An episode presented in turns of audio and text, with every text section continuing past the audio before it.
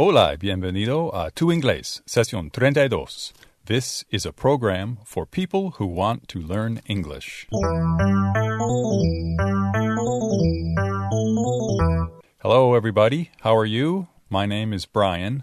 I'm from the USA. Considérame tu entrenador personal de inglés. En Tu Inglés, sesión 32, vamos a ejercitar tu oído para inglés.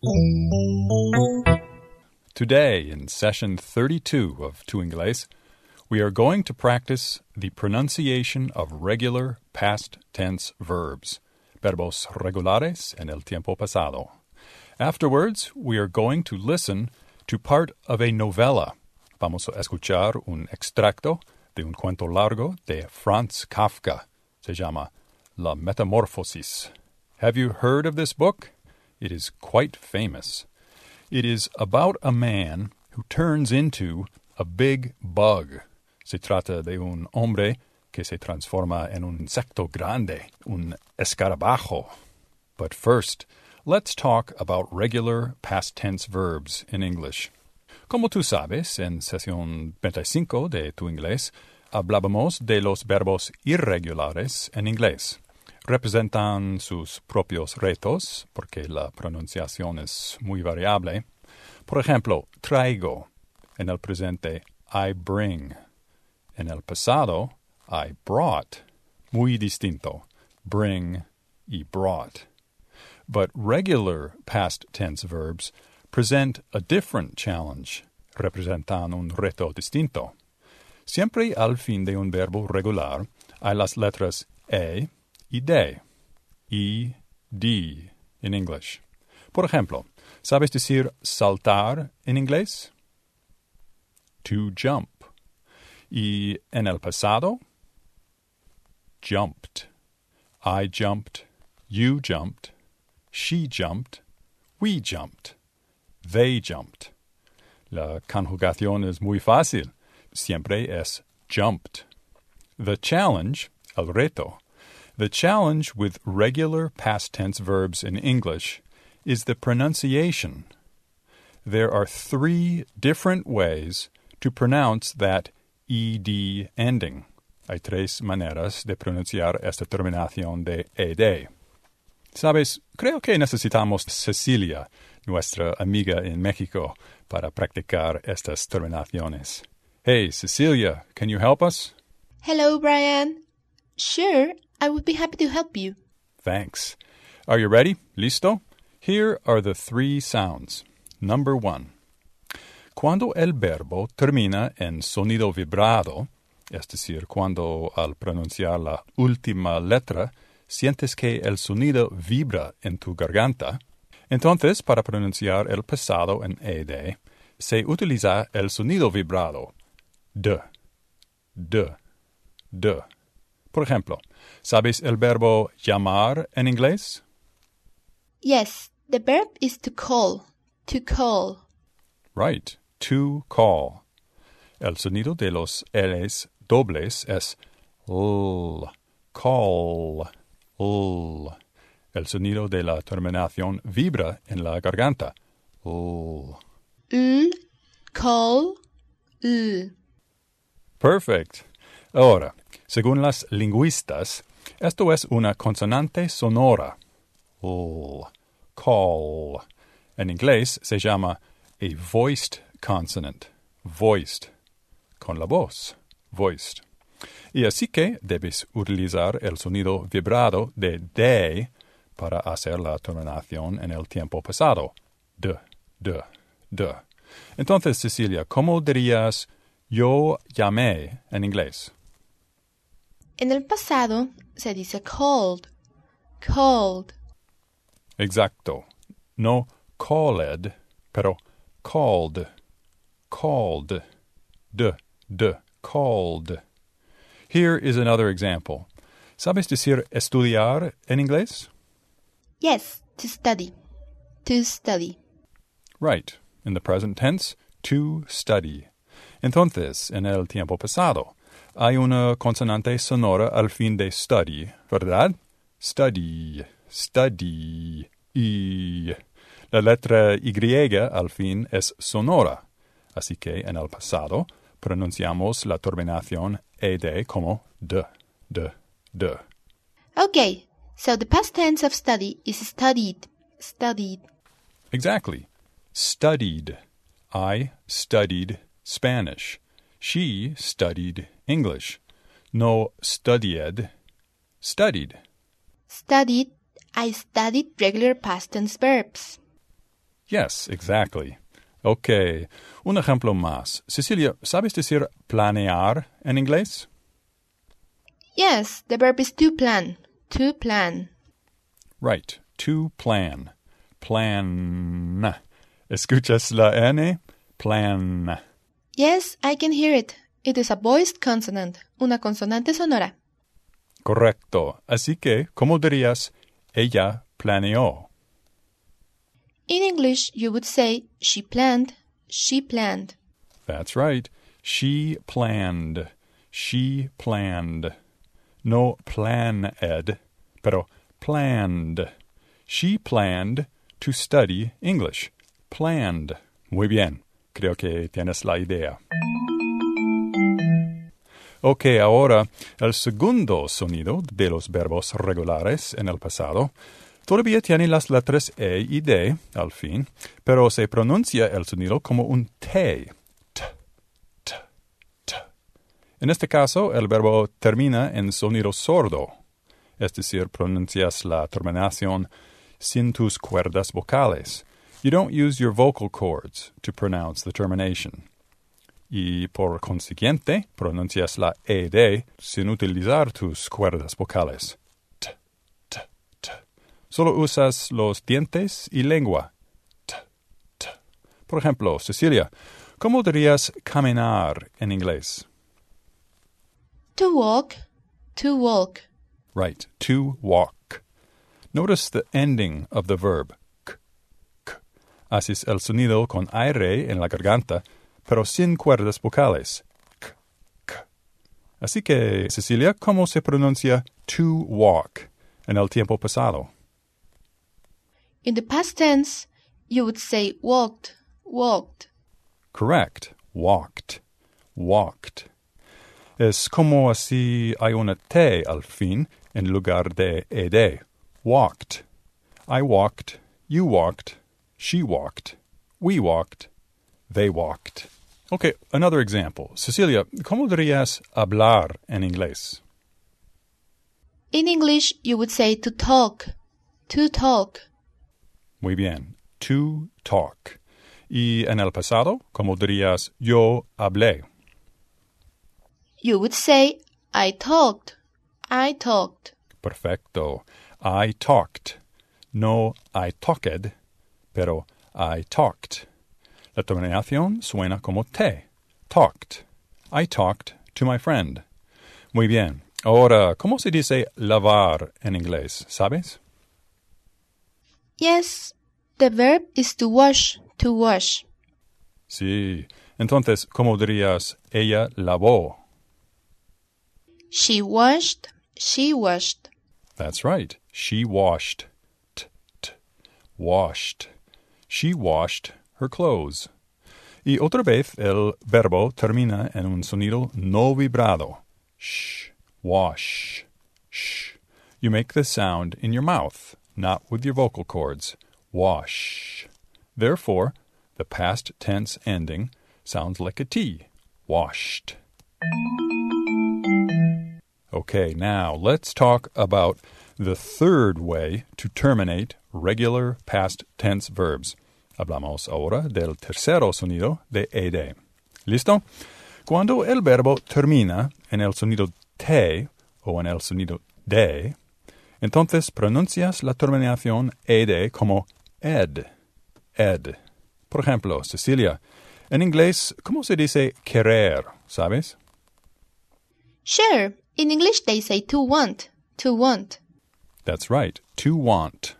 Entonces, para decir ellos quisieron, They wanted, they wanted. perfecto, Cecilia, wanted, wanted. Te fijaste en el sonido al fin, ¿cierto? En este caso, Ted, Ted, wanted. They wanted to go to New York. Let's try another example, Cecilia. ¿Cómo dirías necesitar en inglés? Por ejemplo, yo necesito. In English, the verb is to need, to need. And so in the past tense, you would say needed, needed. I needed. Exacto. I needed. I needed. Pronuncias el sonido de ed claramente como ed. Needed. I needed to improve my Spanish. Otro ejemplo, Cecilia, un poco más complicado. ¿Cómo se dice decidir en inglés? ¿Sabes? Sure, the verb is to decide, to decide. Muy bien, to decide. ¿Y cómo se escribe decide en inglés? D-E-C-I-D-E. Correcto. Hay una E muda al fin de la palabra. No la pronuncias. Así que el sonido al fin de la palabra es D. Decide. D. Okay, so in the past tense, the verb would be decided, decided. Así es. ¿Y cómo dirías él decidió en inglés? He decided, he decided. Perfecto, Cecilia. He decided. He decided to learn English. Okay, let's do one more. En inglés, ¿cómo dirías esperar? In English, the verb is to wait, to wait. Muy bien, to wait. Entonces, ¿cómo se dice? Ayer nos esperamos. Bueno, ayer significa yesterday. So you would say, yesterday we waited. We waited. That's right. We waited. We waited a long time for Tu Inglés Session 32. Okay, so those are the three sounds of ed in regular past tense verbs in English. De, t y ed. Y ahora practicamos un poco más unos verbos regulares en inglés. Cecilia, voy a decir un verbo en el presente en español y quiero que me contestes con el verbo en inglés en el pasado, ¿ok? Okay, I'm ready. Ok. Recibir. Okay, in English, the verb is to receive, to receive. Correcto. ¿Y en el pasado? Received, received. Muy bien. Received. I received your letter. Ok, ahora, cerrar. ¿Sabes decir cerrar en inglés? Mm, to close? To close? Sí, to close. ¿Y en el pasado? Closed, closed. Correcto, closed. I closed the door. Ok, en inglés, ¿cómo dirías repetir? ¿Sabes? Yes, that one is easy. To repeat, to repeat. Yes, to repeat. And in the past tense? Repeated. In the past tense, the verb is repeated. That's right, repeated. I repeated the question. Repeated. Ok, dime, Cecilia, ¿cómo se dice incluir en inglés? Include. The verb is to include. Muy bien, to include. So, what is the past tense of include? Do you know? Included. The past tense is included. Right, included. We included some difficult questions in this session. Ok, en inglés, ¿cuál es la palabra para decir practicar? In English, the verb is to practice, to practice. Muy bien. ¿Y sabes pronunciar este verbo en el pasado? Sure. Practiced, practiced. Very good. Practiced. We practiced regular tense verbs in English. Yes, and I learned a lot about the three different endings. Really? That's great. I tried to teach you about the three different sounds of ed. Right. We talk about the sounds the, the, and ed. That's correct. D, t, ed. Obviously, you listened closely to this session. Yes, I needed to concentrate on the sound of my vocal cords. Right, you listened for the sound of the voiced consonants, las consonantes sonoras. That's true, Brian. But You know what? I decided something. What did you decide? I decided that for some people it is easier to memorize the verbs instead of thinking about the termination. Ah, that's true. If you practice a lot and listen to a lot of English, you don't need to think about the sound of the ed termination. Oyentes, hay una lista de algunos verbos regulares del tiempo pasado en la transcripción de este programa.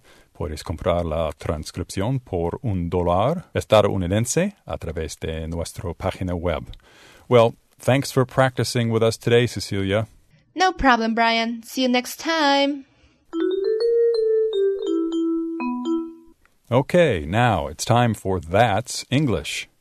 Sabes, alguna vez un estudiante me escribió, I was working hardly. I was working hardly. Él quiso decir, yo trabajaba duro o algo así. Él fue muy lógico.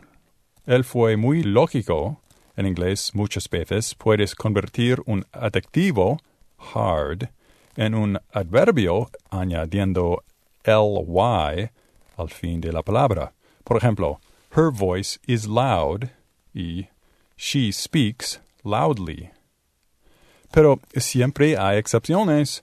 La palabra hardly no quiere decir duramente, sino apenas.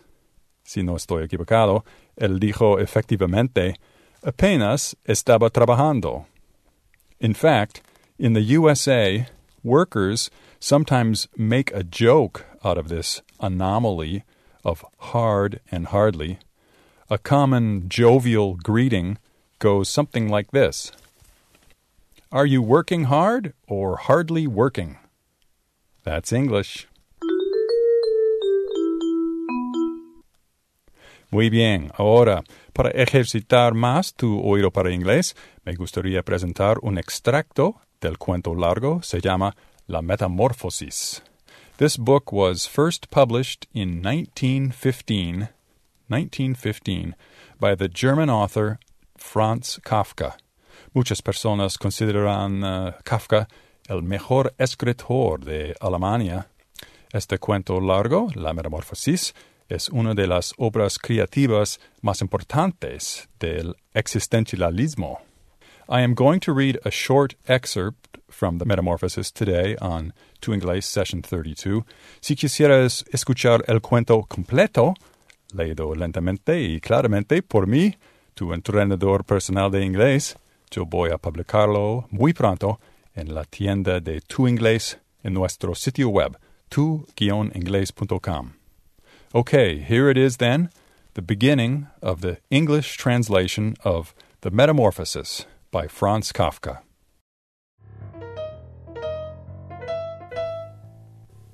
One morning, when Gregor Samsa woke from troubled dreams, he found himself transformed in his bed into a horrible vermin.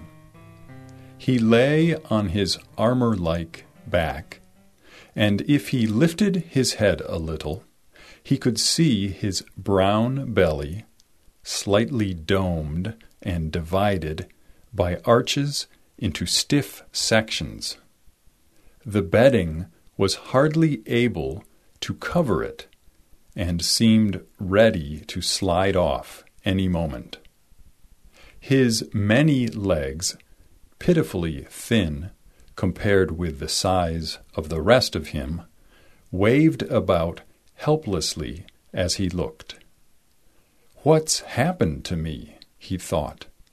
It wasn't a dream.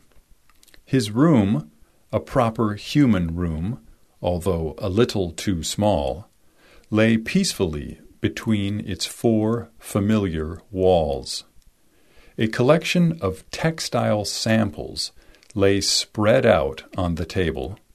Samsa was a traveling salesman. And above it there hung a picture that he had recently cut out of an illustrated magazine and housed in a nice gilded frame. It showed a lady fitted out with a fur hat and fur boa who sat upright, raising a heavy fur muff that covered the whole of her lower arm towards the viewer. Gregor then turned to look out the window at the dull weather. Drops of rain could be heard hitting the pane, which made him feel quite sad. How about if I sleep a little bit longer and forget all this nonsense? he thought. But that was something he was unable to do, because he was used to sleeping on his right, and in his present state couldn't get into that position. However hard he threw himself onto his right, he always rolled back to where he was. He must have tried it a hundred times, shut his eyes so that he wouldn't have to look at the floundering legs, and only stopped when he began to feel a mild, dull pain there that he had never felt before. Oh God, he thought, what a strenuous career it is that I've chosen. Traveling day in and day out, doing business like this takes more effort than doing your own business at home. And on top of that, there's the curse of traveling, worries about making train connections, bad and irregular food, contact with people all the time so that you can never get to know anyone or become friendly with them. It can all go to hell. He felt a slight itch up on his belly, pushed himself slowly up on his back toward the headboard so that he could lift his head better, found where the itch was, and saw that it was covered with lots of little white spots, which he didn't know what to make of. And when he tried to feel the place with one of his legs, he drew it quickly back because as soon as he touched it, he was overcome by a cold shudder.